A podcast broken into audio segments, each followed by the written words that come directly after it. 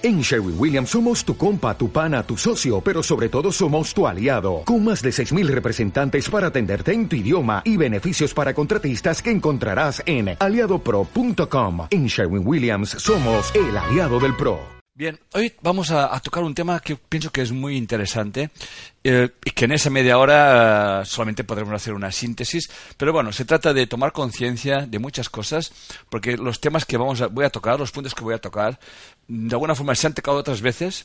También hemos tocado el tema de los padres y de los hijos y podéis encontrar información en muchos lugares, ¿no? Pero hay una cosa que sí que todos sabemos. Antes de ser padres, eh, hemos, somos hijos. Por lo tanto, como hijos, algunos serán padres o algunos ya somos padres. Pero una de las cosas que podemos tomar conciencia, y es lo que pretendo en esa, en esa charla de hoy, en, esa, en ese Enrique más cerca de hoy, es cómo responder a esa pregunta, ¿no? ¿Cómo puedo ayudar a mis hijos? ¿O cómo puedo educarlos? Y, de qué tengo que tomar conciencia. Y, y, eso es lo que vamos a centrarnos. Mira, de entrada nosotros somos primero hijos y tenemos padres. Y la evolución hace que yo tenga la posibilidad de ser padre. No hace falta ni que sea padre biológico. Puedo ser un padre eh, simbólico. Eh, hacerme cargo de, algo o de alguien. Para mí inconsciente eso es ser padre. Por lo tanto, atención a esto. ¿no? Pero vamos a centrarnos ahora en el concepto de, ser padres biológicos.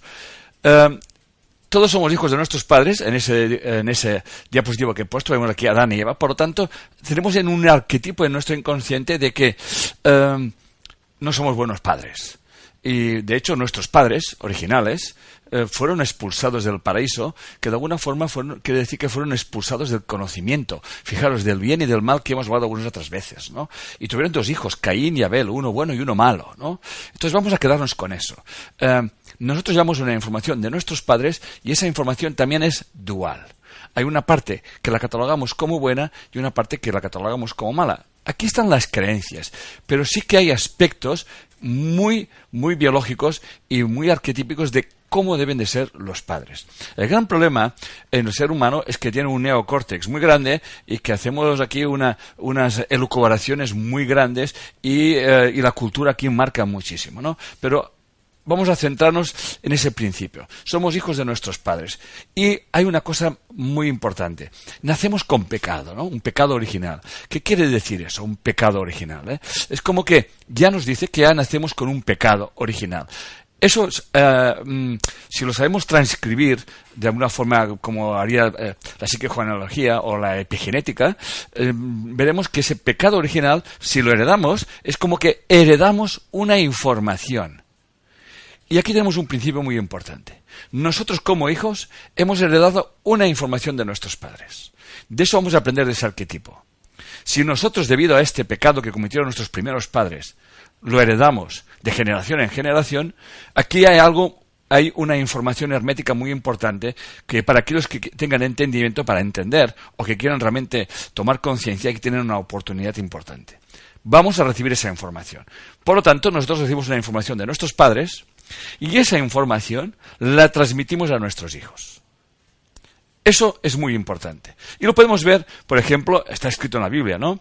más o menos, según el evangelista, dice, y los pecados de los padres se transmiten hasta la tercera o la cuarta generación. Bien, eso es un poco enigmático hasta la tercera o la cuarta generación, pero em, en Bien Emociones hemos dado cuenta de que hay como un límite, ¿no? Siempre esa información llega a un punto que no puede degenerar más y tiene que haber un punto donde alguien toma conciencia. Por lo tanto, vosotros los que estáis siguiendo eh, esa, esa charla, de alguna forma vuestra conciencia ya está preparada para hacer un cambio. Es como que hasta aquí hemos llegado. Hasta aquí eh, eh, no nos podemos engañar más, para que nos entendamos. Quizás os habéis dicho una pregunta muy típica. Tiene que haber otra manera, que estoy seguro que os lo habéis hecho, porque si no, no estaríais aquí y no hubieseis escrito, eh, pues preguntando sobre ser padres, o cómo ser padre, o cómo educar a nuestros hijos, ¿no? Que en definitiva es el título de la charla de hoy, ¿no? tal como os decía, estamos fuera del paraíso porque nuestros padres cometieron ese pecado original, que en definitiva vamos a traducir. eh, pecado por pensamiento o información original. Y la información original es que estamos separados. Creemos que estamos separados, pero eso no es verdad como he explicado en otras charlas. Nuestra separación es ilusión y la prueba de ello es que eh, nuestro mundo dual siempre está eh, compuesto de dos partes, obviamente, por eso es dual, y tenemos el masculino y el femenino, que es el que realmente hoy nos centramos, el hombre y la mujer.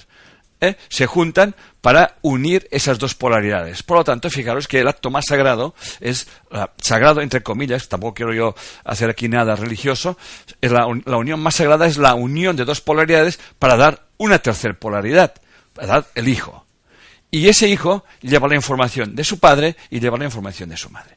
Y eso vamos a quedarnos aquí porque si queremos ser padres, una de las cosas más importantes es y que la ciencia ha demostrado, y voy ahora a leer textualmente, eh, eh, la importancia de esa información, de esas dos personas que se juntan, eh, hombre y mujer, o género masculino y género femenino, o rol masculino y rol femenino, se juntan para formar un ser único, nuevo, que lleva esa información y que está supeditada a la conciencia de estos dos seres que lo van a engendrar. Por tanto, fijaros que lo primero que tenemos que hacer como ser padres es ser padres conscientes, padres despiertos, padres que somos, em, estamos muy sabedores, de que nuestros estados emocionales, así como vivimos nuestra relación entre, entre la pareja, va a incidir en nuestros hijos. Aquí empezaría ya la primera educación. Y una de las mejores cosas que podemos hacer para nuestros hijos es trascender la información de nuestros padres.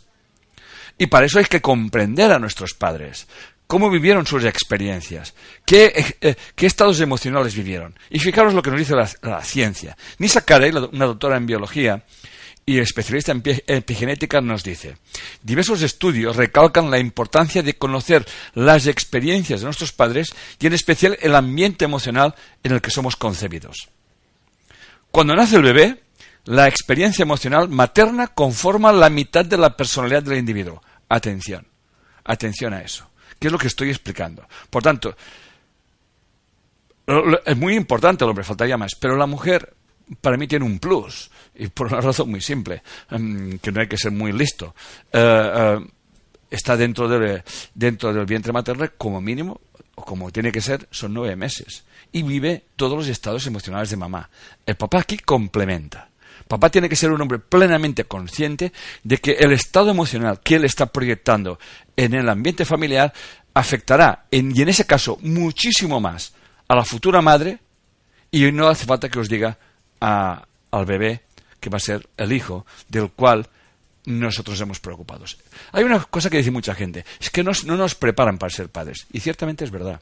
Yo pienso que esa charla que estamos haciendo aquí es, es una preparación para ser padre. Fijaros bien, las experiencias de los padres, incluso antes de concebir, influyen marcadamente tanto en la estructura como en la función del sistema nervioso de las generaciones posteriores. Vamos a ver. Cuando escuchamos eso y cuando ya hay gente que te está diciendo eso, gente docta, y te están diciendo esas cosas, atención. Eso no solamente no, nos tiene que hacer sentir culpables, sino que nos tiene que dar un descanso, porque cuando yo comprendo que lo que estoy haciendo eso es mi información inconsciente, eh, estoy haciendo lo que sé hacer que además es lo que hicieron mis padres que supieron hacer con esa información que recibieron. Pero si yo tomo conciencia, yo estoy cambiando la información, mejor dicho, la estoy trascendiendo. La información no, no se puede deshacer, no podemos cortar los programas, pero sí que les podemos dar otra vibración, otro nivel de conciencia, que en definitiva es lo que propongo hoy en ese Enrique más cerca y que tengo que deciroslo, me encanta esa, esa charla y espero que, que, la vivamos todos muy bien y que nos ilumine todos un poco y nos quite esas, esas culpabilidades, esos victimismos, estas responsabilidades que no las entendemos, en fin, olvidaros de todo eso. Hay que mirar con otros ojos y con otra perspectiva a nuestras relaciones familiares. Vamos a seguir. Entonces, aquí empieza la primera educación, que es lo que estoy explicando. La primera educación, o sea, quito la palabra pensamiento y pongo educación original. Si nosotros vamos a ser padres, si nosotros somos padres de niños pequeños o ya somos padres de hijos adultos, nuestro cambio, nuestra transformación está de alguna forma está modificando, dándole otro valor a esa educación original. Por lo tanto, esa sería nuestra primera responsabilidad como padres o futuros padres. Darle un cambio de información, darle un nivel de vibración de conciencia mucho más elevado y eso obviamente va a beneficiar. Si nuestros hijos están en gestación, ni, decir, ni, ni que decir cabe. Si son pequeñitos, fantástico. Y si ya son mayores, como vais a cambiar vosotros, va a cambiar vuestra percepción y va a cambiar vuestra conducta, obviamente también va a beneficiar a vuestros hijos y a vuestros nietos. Esto os lo puedo asegurar porque ya soy abuelo y me he dado cuenta también de eso, de cómo realmente cambiando yo, mi hija lo vive de otra manera y cómo también la niña, que tiene dos años, también está más tranquila. Ciertamente tengo una nieta y cuando me ve, me ve como que se vuelve loca. Y eso que está en Francia, hoy la veré dentro de un rato. Y y siempre dice su madre, papá, cuando está contigo es que te ve algo. Y digo, bueno, será pues esto, será la, frecuencia, no es que sea más guapo, ni más feo, ni más nada, sencillamente es algo que es muy sutil, que es lo que realmente estoy enseñando ahí. Por tanto, ser padres conscientes, padres que saben que transmitirán una información y que no se piensan que solamente transmitirán que sean oh, bajos, altos, con ojos azules, verdes o lo que sea, sino que vamos a transmitir una información tan importante que va a condicionar y puede marcar toda su vida. Eso es lo primero que tenemos que hacer para educar a nuestros hijos. Seguimos. Parafraseando a Bruce Lipton, en su libro eh, La biología de la creencia, nos dice, nuestros padres no se dan cuenta de que lo que dicen y lo que hacen se graba continuamente en la mente inconsciente de los nuestros hijos. Todo lo que nuestros hijos oyen, las peleas, las discusiones, nuestras palabras, nuestras verdades, nuestras interjecciones, nuestras amenazas, nuestras alegrías, todo lo que sea, todos nuestros valores, para nuestros hijos son como una hipnosis. Así es como lo viven. Así, eso lo repiten además de, de, bueno, repiten, si ven en casa gritos, gritarán. Si ven una mamá que se calla, pues se van a callar y salvo que pueda haber una hija que complemente eso, entonces va a gritar más que el otro. Pero no os preocupéis, la, información siempre se polariza, siempre está eh, eh, una parte que polariza positivo y otra parte que polariza negativo.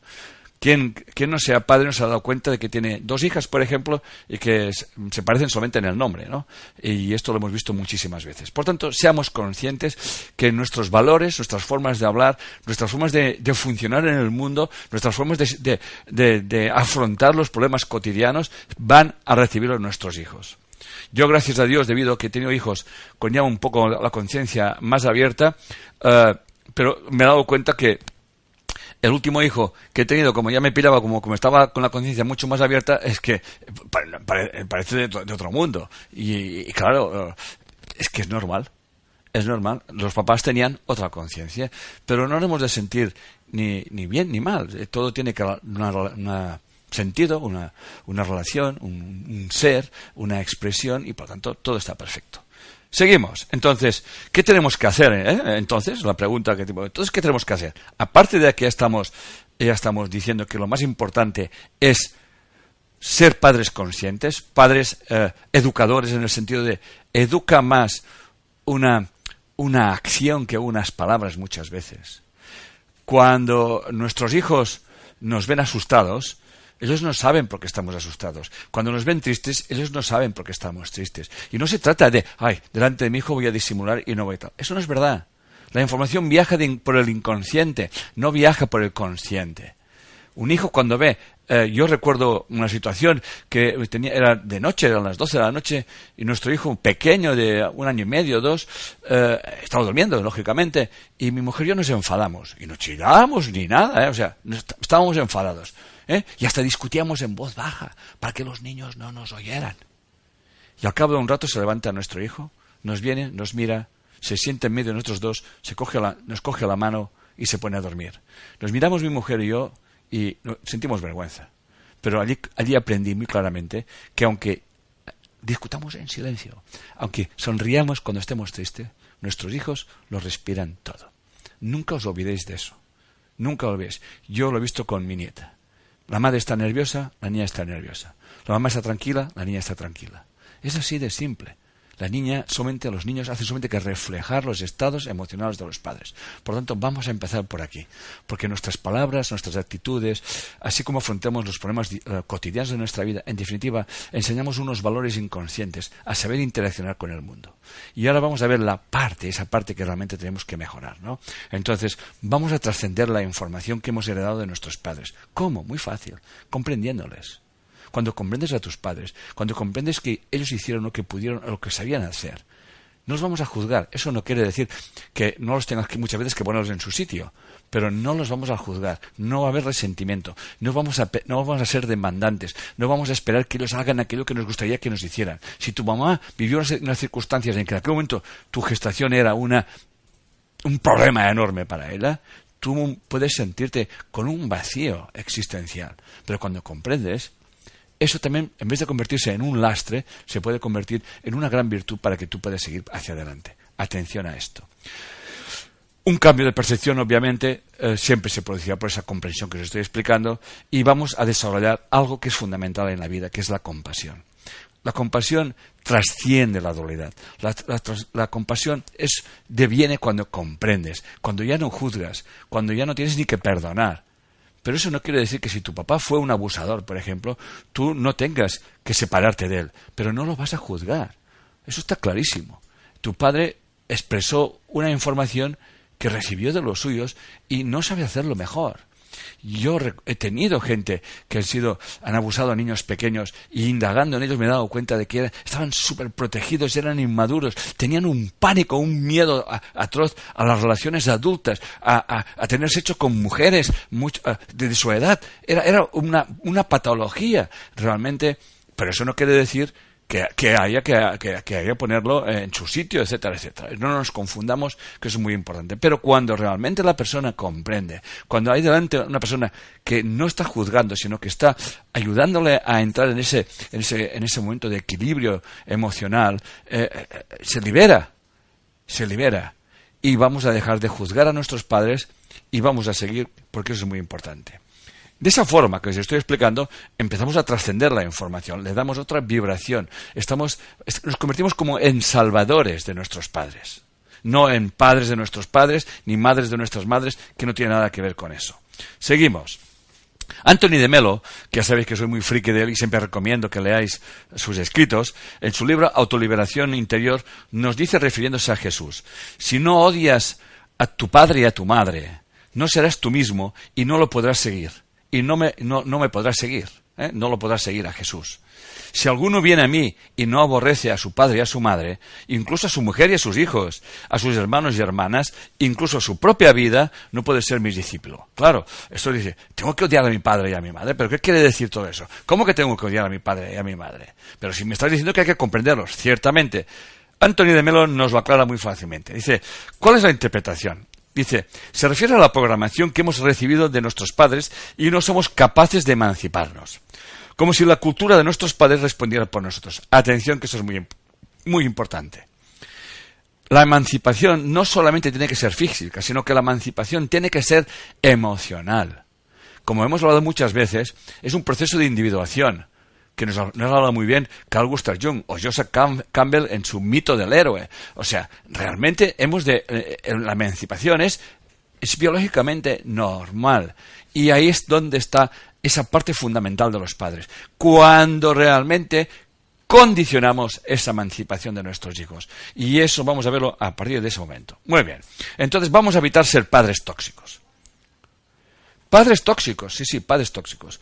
Y no os penséis que hay unos pocos, no, no la mayoría. ¿eh? Dice, y una de las mayores violencias que podemos realizar contra nuestros hijos es la sobreprotección. Y me diréis, ¿por qué violencias? Porque cuando sobreprotegemos a nuestros hijos, cuando les se los damos todo, cuando estamos todo el día pendientes de sus necesidades, los estamos haciendo pusilámines, los estamos haciendo inmaduros emocionales, los estamos haciendo con un nivel de tolerancia a la frustración muy bajo, les anclamos o les metemos la semilla de la adicción. Y solamente por citar algunas cosas importantes, tres o cuatro, porque como he dicho antes, eso da para mucho más, ¿no?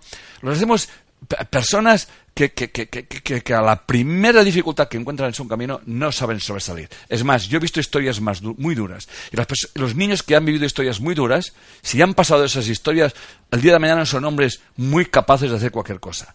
Niños sobreprotegidos, los famosos niños de papá, los famosos niños de mamá, ¿eh?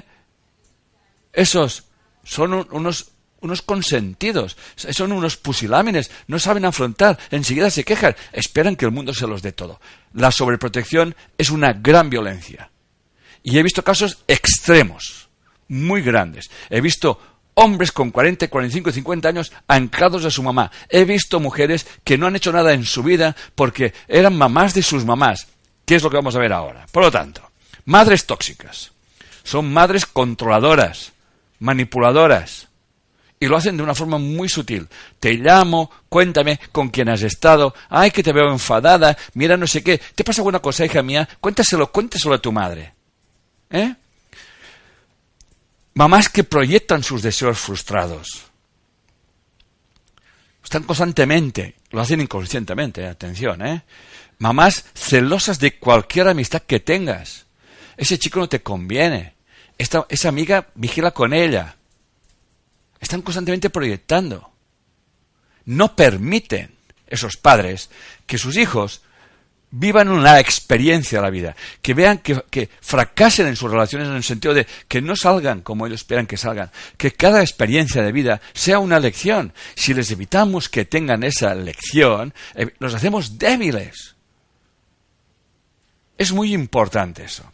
Eso es muy grave. Se hacen amigas de sus hijas. ¿Eh? Ay, tal cual. No somos amigas, somos amigas. Las están manipulando y les envían mensajes sutiles como, ay, hija mía, cuando tú te cases y te vayas, yo viviré cerca de ti, porque claro, es que somos tan amigas tú y yo, y hablaremos de nuestras cosas, ¿eh? Y tomaremos un café y hablaremos de nuestras cosas, ¿eh? Manipulando, manipulando, manipulando. Esas madres, esas madres tóxicas, hay que ver qué pasó con las suyas. Pero si vosotros sois unas madres así, no nos excusamos. Vamos a ver qué pasa con nuestras madres. Vamos a comprender nuestras madres, nuestros padres. ¿Para qué nos estamos proyectando así? Eso se llaman padres conscientes. Padres que no se sienten culpables, pero padres que no hacen ser culpables a los demás. Mamás que buscan ser centro de atención. Y otras mamás que son la indiferencia. Porque la sobreprotección tiene su polaridad complementaria, que es paso olímpicamente de mis hijos o de mis hijas. Bien, padres tóxicos sobre todo se caracterizan porque son tiranos, autoritarios, muy exigentes, muy intransigentes, proyectan en sus hijos aquello que no han podido ser, los tratan mal físicamente y verbalmente, ¿no? Les critican todos los amigos, etcétera, son muy egocéntricos, siempre anteponiendo sus necesidades a los niños, eh, culpabiliza y responsabiliza a los hijos, siempre está proyectando todo eso a veces son muy excesivamente protectores, les planifican su vida al milímetro. Tienes que hacer eso. Tu padre fue médico o fue zapatero, el abuelo fue zapatero, tu hijo mío tienes que hacer zapatero. Esto es una violencia terrorífica. ¿Cómo que tú tienes que ser zapatero? Igual es un gran músico, pero no, no. Papá es zapatero, abuelo zapatero.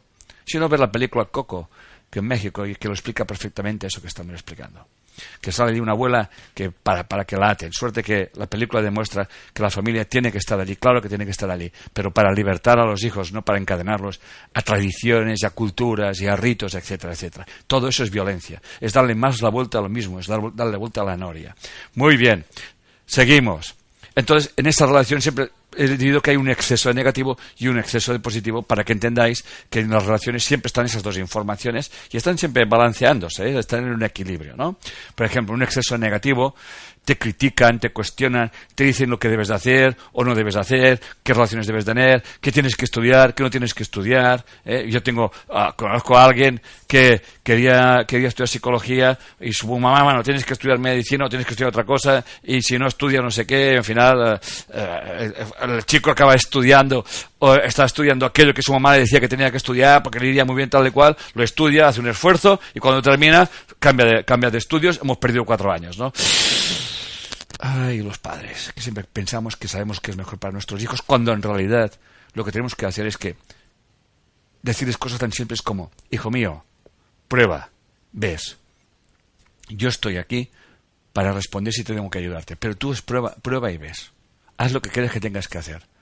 Y cuando se peguen la hostia, porque se la tienen que pegar, el tropezón, porque la vida forma parte de eso, tú estás allí para decir, necesitas alguna cosa y no para decirle, ya te lo decía, ¿dónde estarás tú mejor que en casa? Aquí en casa estarás muy bien. O como le decía una madre a su hijo, te quiero tanto, tanto, tanto, que si fuera por mí te pondría dentro de un armario lleno de algodones. O la madre que no deja salir a su hija porque no, no se ensucia, no se haga daño y no se caiga. O no le deja montar en bicicleta. Padres tóxicos. Hay así. Así, algunos muy gordos, otros no tantos, pero todos tenemos el nivel de toxicidad. Sí, claro, queremos proteger a nuestros hijos, pero hay que saber encontrar esa linde, ese límite. Padres ausentes emocionales, eso es muy negativo. Padres que nunca están. ¿Eh? Nunca están, ¿eh? Y o no toleran la felicidad ni el éxito de sus hijos. Eso lo he visto montones de veces. Exceso de positivos. Se desviven y no dejan ni respirar a sus hijos. Si los hijos quieren independencia, les hacen dependientes con su amor. ¿eh? Tratan a, los hijos adultos como si fueran niños pequeños. Ay, bueno, tal, tráeme la ropa, tal y cual. Hombres solteros, 30, 40 años, cada semana llevar la ropa de sucia que la mamá la lave. Ay, la mamá, ay, qué bien, tal y cual. Esto no está bien ni mal, pero no le es bueno a, nadie, salvo, obviamente, en momentos puntuales, claro está. O sea, pero una cosa como rutina y como norma, ¿para qué? Ese hombre no se va a casar nunca, ¿para qué se va a casar? Si ya se acuesta con la primera que hay, que se las va a encontrar por resonancia, ya tiene a, su esposa que la cuida, le plancha la ropa, si quiere ir a cenar, le cena. Ay, te creo que, ¿quieres que te otra comidita? ¿Eh? ¿Sí está? Come más, come, come, come más. Proyectando constantemente una necesidad. Nadie está diciendo que no vayamos a ver a nuestros padres y que los tengamos en consideración y respeto. Pero como dice Antonio de Melo, honrar a tu padre y a tu madre quiere decir liberarte de su programación, porque cuando te liberas de tu programación, estás liberándola también a de ellos, que es lo que os explicaba anteriormente. Cuando tú te liberas de esa programación tóxica, estás liberando a tus hijos. Y tus hijos a su vez se liberarán. Y así es como honras a tus padres y a tus madres, trascendiendo la información. Si veis la película Coco otra vez os voy a decir, veréis lo que, entenderéis lo que os quiero decir. Al final, la familia no solamente está unida, sino que está realmente unida. Unida para potenciar a sus miembros, no para limitarlos. Seguimos. La educación diferencial. Educar a un hijo y una hija de forma, de forma diferente. Ahí tenemos, ponemos una semilla muy importante, que es sobre todo la de violencia de género. Educamos a nuestros hijos varones que son diferentes a las hijas. Se creen especiales, pero desde pequeño le hemos enseñado que son especiales. Pero eso ya tienen una referencia de su padre. Pero ese padre tiene una madre, por lo tanto la madre es la primera que tiene que respetarse en ese caso. ¿eh? Pero eso también lo he visto. A las niñas. Oye, si viene cuando venga tu hermano, se lo está diciendo a su hermana, a la hija más pequeña, cuando venga tu hermano que ha ido de fiesta y sabes que llega muy tarde, a las tres o cuatro, y, y tú le oyes, le preguntas si quiere tomar alguna cosa y le preparas, ¿eh? ¿Y que sí? Y la niña que está hipnotizada a servir. ¿Qué va a pasar con esa niña cuando se case con un hombre? Pues tres cuartos de lo mismo. Y encima va a tener un hombre abusador. O un hombre que también saldrá de fiesta por la noche y será con otras mujeres. Y la hija seguirá aguantando y no entenderá para qué está aguantando esas cosas. Felicidades, padres, que hemos hecho hijos pusilámines, hijos sin carácter, hijos sin asertividad. Seamos conscientes de eso. Consecuencias. Lo que ya me estoy adelantando. La dependencia emocional crea adultos inmaduros, ¿no? Miedos a la desaprobación de los padres, viven con culpabilidad, mantienen una relación con los padres de odio-amor, no soportan a su padre pero están pendientes de allí, no su madre pero van pendientes de allí, no se dan cuenta que están ellas son las demandantes, están demandando que mi mamá me quiera como a mí me gustaría que me quisiera.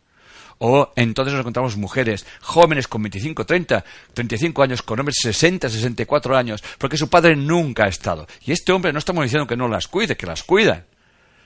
Pero están proyectando un padre, un padre que no tuvieron. Y quieren hijos con ese hombre porque saben que van a tener un hombre que los va a cuidar. Eso es una programación inconsciente. Atención, padres ausentes, padres que siempre están trabajando, siempre están trabajando, ¿no? Y mamá sobreprotectora, un exceso, un exceso por ausencia, un, un, exceso por presencia. La balanza está totalmente desequilibrada y nuestros hijos, si son hombres o son mujeres, lo van a vivir de esa forma. Bien, miedo al compromiso. Siempre me encuentro hombres que no quieren, no quieren tener compromiso, pero es que ese compromiso no lo quieres tener tú, por ejemplo, ¿no? Te encuentras con hombres porque para tu inconsciente casarte es atarte. Porque así es como lo vivió tu mamá. Y por eso tu mamá te ha transmitido. ¿Os acordáis lo que decía Nisa Carey y la información de, cuando están, te están gestando? Eso va a marcar como mínimo la mitad de tu vida o la mitad de la información de tu vida y que se acaba manifestando. Seguimos. Relaciones adictivas, mantener relaciones tóxicas, como os explicaba, que derivan en violencia como consecuencia de esas propias inseguridades. Te, te pegan, y, viene el juez, os separan, pone distancia y tú te vuelves a ir a talla. Ay, es que lo quiero mucho. No, no, tú no quieres nada. Tú no te quieres a ti. Hemos, hemos creado personas que, con un miedo a la soledad, porque ese miedo lo han vivido sus padres. Le hemos transmitido a nuestros hijos ese, ese ay, qué haría yo sin ti. y no les, como les hemos eh, castrado en que sean hombres o mujeres independientes, que sean aventureros, que se arriesguen en la vida, que vayan por caminos que no han explorado nunca, porque así se van a hacer hombres y mujeres sabios e inteligentes eh, y con recursos, como nosotros les hemos sobreprotegido de esa forma, no se atreven ni a cruzar a la calle, no se atreven ni a comprometerse. Y cuando se encuentran con alguien que dicen tener hijos o tal cual, se asustan. Y todos que van buscando, van saltando de flor en flor, buscando mujeres que necesitan hombres que las protejan, ¿eh? y se acuestan con ellos sin ninguna sin ninguna contemplación, esperando atraparlo, por ejemplo, etcétera, etcétera, y luego se quedan otra vez solas y desamparadas y se va repitiendo el ciclo, el ciclo, el ciclo. Cuando en realidad, cuando alguien dice que tiene miedo a quedarse sola y aguanta banalidades o aguanta violencias, es porque no ha aprendido a confiar en sí mismo, a confiar en sí misma. Y eso es una de las cosas más importantes que tenemos que enseñar a nuestros hijos. Como padre que soy, cuando mi hijo dice voy por aquí, voy para allá, obviamente solamente le digo, infórmame, a ver cómo estás, nada más. Si tienes algún problema, ya sabes lo que, dónde estoy, etcétera, etcétera. Y no pregunto nada más, no quiero saber nada más, porque tiene que vivir, tiene que experimentar. Luego, más tarde, unos días más tarde, meses más tarde, me han explicado las aventuras y he pensado, pues no veas todo lo que has pasado, ¿no? Pero me acordé de ti, papá. Dije, aprende mucho, comprendo lo que es ser padre.